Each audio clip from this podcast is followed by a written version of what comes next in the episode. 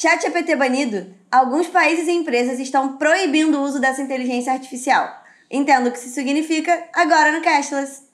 Então, o que realmente foi notícia primeiro foi que a Itália proibiu o ChatGPT. E o motivo dado foi preocupações com privacidade. Na verdade, a proibição veio do regulador de de privacidade, um argumento lá de não, a OpenAI não tem compliance com a GDPR, que é o equivalente lá da Europa da nossa LGPD, né, Lei Geral de Proteção de Dados. Existiu um argumento, não, ó, teve vazamento de dados pessoais e de pagamentos em março.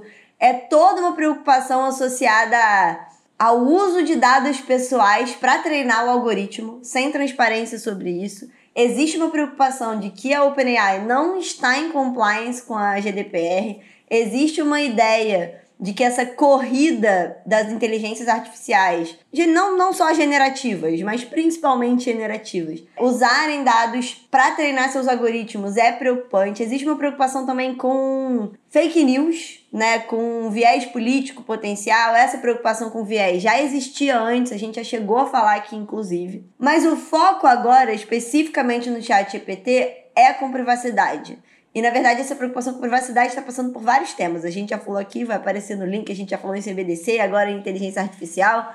Mas existia a ideia do tipo, lançaram, tá correndo, tá indo muito rápido. E não é necessariamente que é uma proibição definitiva. Mas existe uma ideia do precisamos proibir, precisamos segurar, para a gente entender o que eles estão fazendo com esses dados, para depois, eventualmente, se eles tiverem né, conformidade, a gente liberar de novo. Mas esse primeiro momento chamou muita atenção porque foi um. brecou ali um negócio que estava tava crescendo, lançou muito popular, novas funcionalidades, né? Alguém proíbe. E quando alguém proíbe, basta um para todo mundo se questionar. E não só a Itália proibindo, mas também especialistas, empresários do mundo de tecnologia, seja por motivos nobres ou não, mas também entraram no coro de, ó, oh, é melhor segurar a onda, tá indo rápido demais, a gente não sabe para onde isso vai.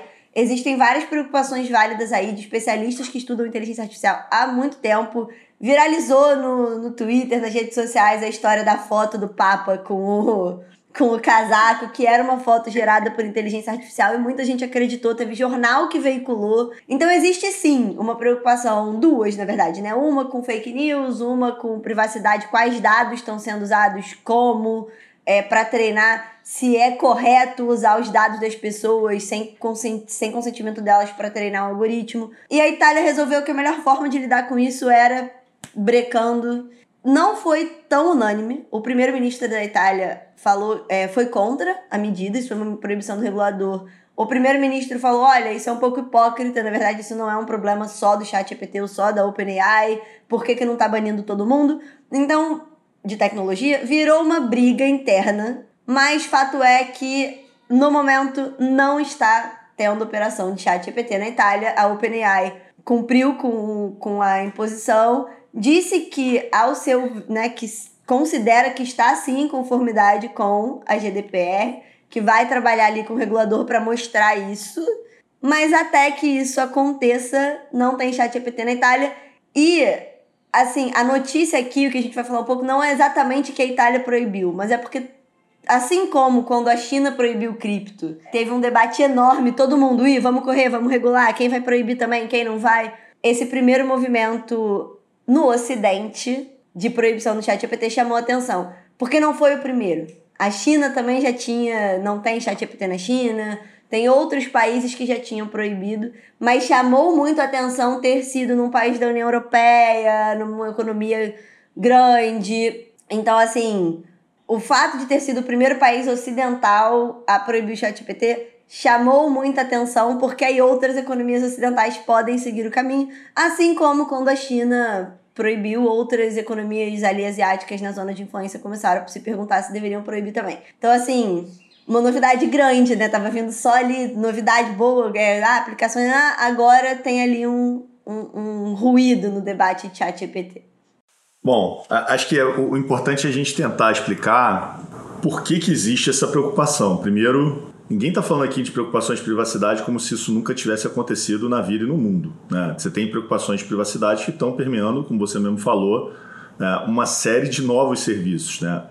O que está por trás disso tudo e eu acho que essa é a principal mensagem que a gente tem que passar, é um pouco a velocidade, né? Quando você olha para o chat GPT, é, você está olhando para 100 milhões de usuários ativos em dois meses depois do lançamento. A velocidade do negócio é algo absurdo. Eu, você já experimentamos o chat GPT, quase todos os meus alunos já estão usando o chat GPT, todo mundo já tem pelo menos um contato inicial com o chat GPT. Então, a aplicação de consumo, assim, muito grande, teve um crescimento tão exponencial que é difícil você lembrar de algo que tenha seguido o mesmo caminho, né? Quando você olha do porquê que as pessoas estão indo atrás do chat GPT, você está olhando e fala, bom, eu tenho capacidades avançadas aqui, né? Eu tenho uma segunda derivada do que é o Google. Você começa a ter um diálogo de procura, né? De informações, de criação de textos, coisa que você não tinha disponível na internet até hoje, não. Pelo menos com a quantidade de informação que o chat GPT tem.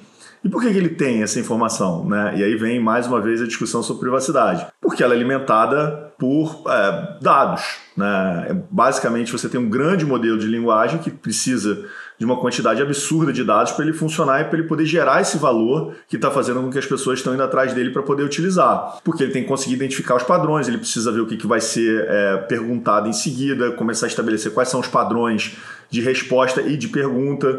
Então é uma lógica, né? Quanto mais dado, quanto mais informação tiver disponível dentro da base de dados do ChatGPT, mais útil ele vai ser, melhor ele vai responder. E essa foi uma lógica que começou a partir de, um, de um, um gathering né, da OpenAI, de alimentando essa ferramenta com mais de 300 bilhões de palavras que foram raspadas na internet. Aí você está olhando para tudo: blogs, sites, é, papers, livros, tudo. E também informações pessoais. E aí o argumento que traz toda essa preocupação, que precisa ver o quanto disso é verdade ou não, é que tudo isso foi obtido sem consentimento. E foi consumido pelo chat GPT sendo obtido por meio de scraping sem consentimento. Porque ninguém recebeu é, é um pedido de autorização para essas informações serem colocadas é, no chat GPT. A ver ainda se foi isso mesmo que aconteceu, se a tecnologia se utilizou de caminhos alternativos. Mas se for esse o caso, você tem dados sensíveis, que vão poder fazer caminhos preditivos é, de várias características nossas, incluindo nossa localização, né? E óbvio que tem é, as pessoas, a primeira resposta que cai das, das pessoas é, mas isso já está público, qual é o problema? Porque tem uma lógica também que a gente chama de integridade contextual. Né? Os dados podem estar disponíveis publicamente, mas eles precisam que essas informações sejam reveladas dentro do contexto em que elas foram produzidas. Então, não é uma lógica só de você ter dados disponíveis na internet, mas também de você guardar o contexto no qual os dados, esses dados originais de cada uma das pessoas, foi originalmente produzido. Então, a gente começa a entender um pouco essa dinâmica e as preocupações com relação a isso, e porque as pessoas também não necessariamente foram treinadas para usar o chat GPT para se prevenir né, desse, desses dados sensíveis serem colocados na base de dados. Então, imagina, por exemplo, eu vi se essa situação concreta sendo discutida na internet. Um advogado coloca dados, né, um, uma escritura de divórcio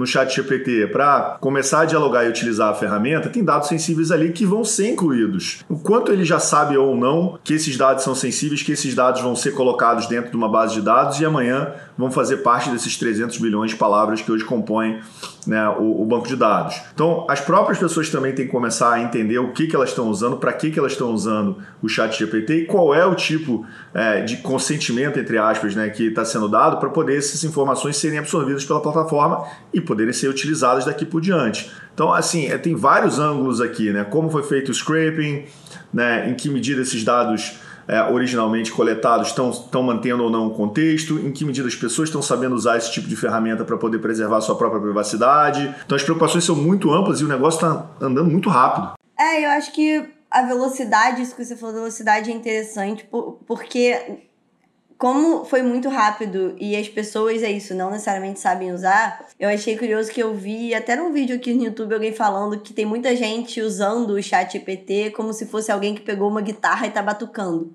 Não sabe o que tá usando, não sabe para que é, sai colocando um bando de coisas, sai colocando informação. E, e, e, os reguladores estão percebendo isso. Então, quando a Itália fez esse primeiro movimento de, de proibir, gerou uma resposta generalizada, pelo menos ali na Europa, assim, todo mundo começou a se pronunciar sobre, já com outras preocupações, né? Começou com a questão de privacidade na Itália, com essa questão de velocidade, de não entender como o modelo foi construído, de não entender o que, que acontece quando você coloca essas informações, né? Então, assim, ah, por exemplo, quando a gente fez o primeiro vídeo de chat GPT, o pessoal da edição pode colocar aqui, a gente falou que um dos usos que muita gente estava falando era justamente os advogados usando para fazer petição, né? O que, que acontece com as informações que você coloca ali para fazer a petição? Existe essa preocupação, mas quando os outros países começaram a falar, outras foram sendo adicionadas. Tipo, cara, vamos puxar um pouco o freio, porque tem preocupações com, é, com a segurança do mercado de trabalho, né? Tipo, com o que, que vai acontecer com os postos, com, além da privacidade com uma questão de, de. essa questão de política, de fake news e tá, tá, tá. E aí eles começaram a se manifestar. Até o momento, pelo menos até quando a gente fez a pesquisa pro roteiro, é, o Reino Unido especificamente deu sinais de que não tem a intenção de seguir a ideia da Itália de proibir. Mas eles anunciaram planos de uma regulação específica para inteligência artificial. Mentira, não é nenhuma regulação específica. Eles querem uma nova regulação para inteligência artificial mas ela não vai ser específica só de inteligência artificial. Eles querem adaptar regulações existentes à existência da inteligência artificial. Então, eles acham que isso é um caminho mais rápido.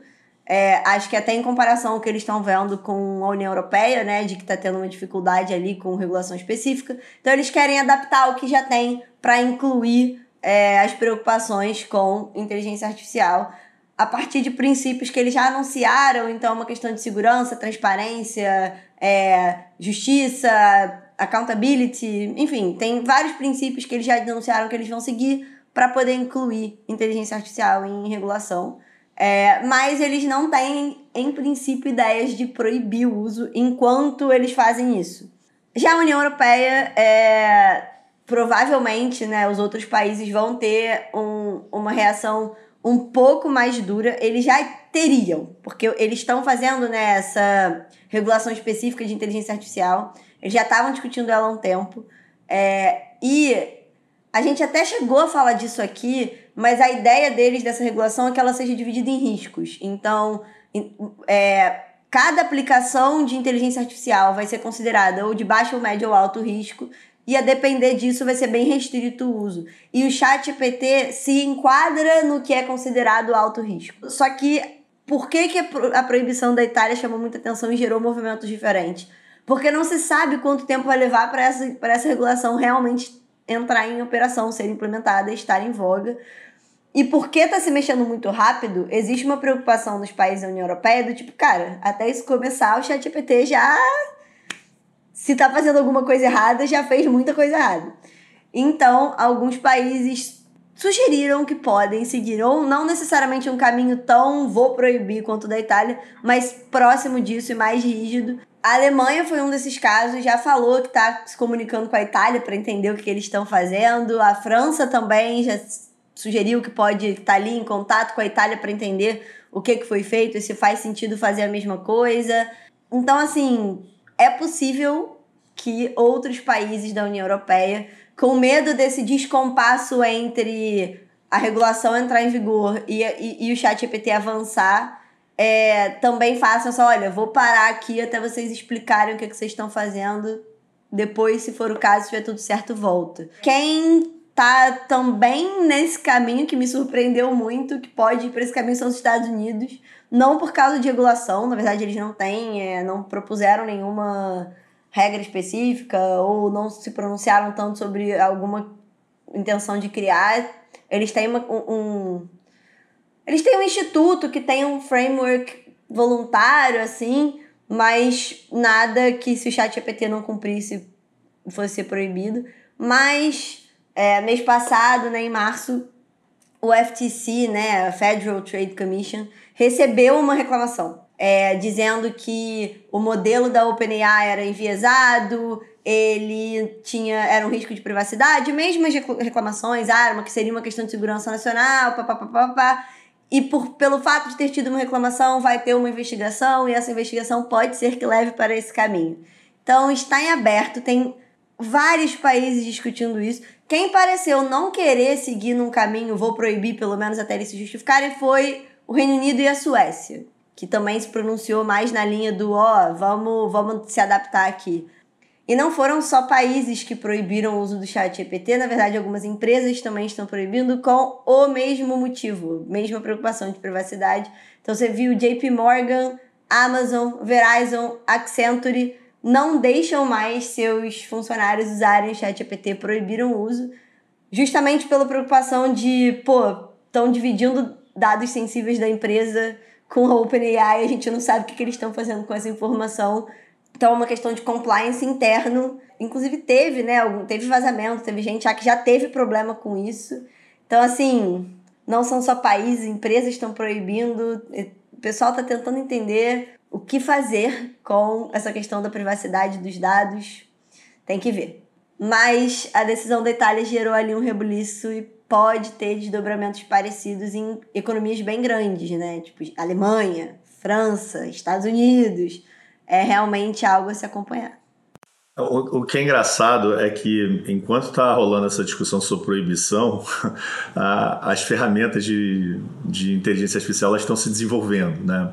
Parece até que assim a margem de toda essa discussão. Deixe vocês discutindo aí, enquanto isso eu vou montando novos modelos de inteligência artificial, vou avançando nas capacidades de inteligência artificial e você não vai conseguir me pegar, né, de tanta coisa que está acontecendo. Ah, e eu acho que o primeiro exemplo disso é o próprio Chat GPT. Você já teve o GPT-4, né, que foi lançado quatro meses depois, menos quatro meses depois do Chat GPT que a gente está discutindo, e ele, ele trabalha essa tecnologia central do Chat GPT, né, porque ele começa a melhorar a capacidade do, desse software de inteligência artificial, por meio de bate-papo, começar a resolver problemas de maior complexidade, né, com mais precisão. E para isso ele não, só, ele não só melhora a capacidade preditiva e de solução que o software apresenta, como ele traz é, novidades práticas mesmo, né? Porque ele passa a ser multimodal. É, ele antigamente, o modelo atual que a gente usa, ele só aceita texto, né? E o diálogo é todo em cima feito de texto, mas ele agora passa, nessa nova versão, a aceitar imagem né? e gerar legenda também, fazendo classificações e análise. Então, é, o, o, o bicho começa a se transformar de uma maneira bem, bem diferente e quando a gente fala em aumentar a capacidade dele para solucionar problemas mais complexos, né, a primeira métrica que a gente tem para poder entender como isso vai acontecer é que ele passa a ser capaz de lidar com textos mais longos, né? 25 mil palavras de texto. Isso faz com que ele possa ter conversas mais estendidas, né? E ele começa a ter usos mais diferenciados, como ele vai, por exemplo, atrás de busca e análise de documentos. Então, começa a ser algo bem diferente mesmo do que a gente viu originalmente no chat GPT. Então é, é bem. O negócio está avançando bastante dentro do chat GPT. Agora, fora do chat GPT, é, em outros perfis de aplicação, assim, o céu literalmente é o limite. Obviamente, você vai ver muita coisa vindo é, em termos de produtividade, né, para ferramentas tipo um Office da vida mas você pode ver para qualquer tipo de aplicação uma possibilidade de aplicação de inteligência artificial. Então, por exemplo, recentemente a Adobe lançou é, um, um, primeiro modelo do que ele chamou do Firefly, né, que é uma ideia de você começar a digitar comandos para você é, trabalhar as imagens, né, e aí você tem uma opção que é gerar variações. Essa gerar variações são é, é, literalmente você tem a inteligência artificial criando diversas versões daquela determinada imagem, mudando perfis, né? Então você, hoje você tem uma foto que está focada né, no verão, você pode mudar essa foto para o inverno, você pode alterar a imagem sem nenhuma edição específica do usuário. E isso pode ser automático, né? Então você tem te apresentando opções, vendo possibilidades. Então você praticamente tira o elemento humano já fazendo diversas variações daquela determinada figura que está dentro do software, apresentando soluções diferentes. Então, assim, a, a ideia do chat GPT, o que a gente está vendo, é uma funcionalidade específica que é muito relacionada a uma coisa que impressiona muito a gente, porque é um software de conversa onde você vai dialogando perguntas e respostas, fazendo uma derivada mais complexa do que era do Google, que era uma pergunta mais simples, como onde tem um restaurante perto de mim, ou qual é o endereço de tal lugar a gente está indo para uma situação onde você tem perguntas que têm um grau de complexidade maior. Mas agora você tem funcionalidades novas e você tem aplicações de softwares diferentes totalmente do ChatGPT, incorporando inteligência artificial para fazer essas funções que até um determinado momento eram nitidamente humanas, né? mesmo com a utilização das ferramentas dispostas no, no naquele aplicativo. Então, realmente o céu é o limite e essa discussão de, de regulação ela pode chegar atrasada para a gente já ver uma inteligência artificial super desenvolvida. É, e é aquilo, essa velocidade, essa. Vamos ver quem vai mais rápido? Certamente vai ser uma discussão que vai acontecer ao longo do ano todo e a gente vai acompanhar. Então vocês já sabem, é só ativar o sininho, se inscrever no canal e até a próxima. Clica. Valeu, gente.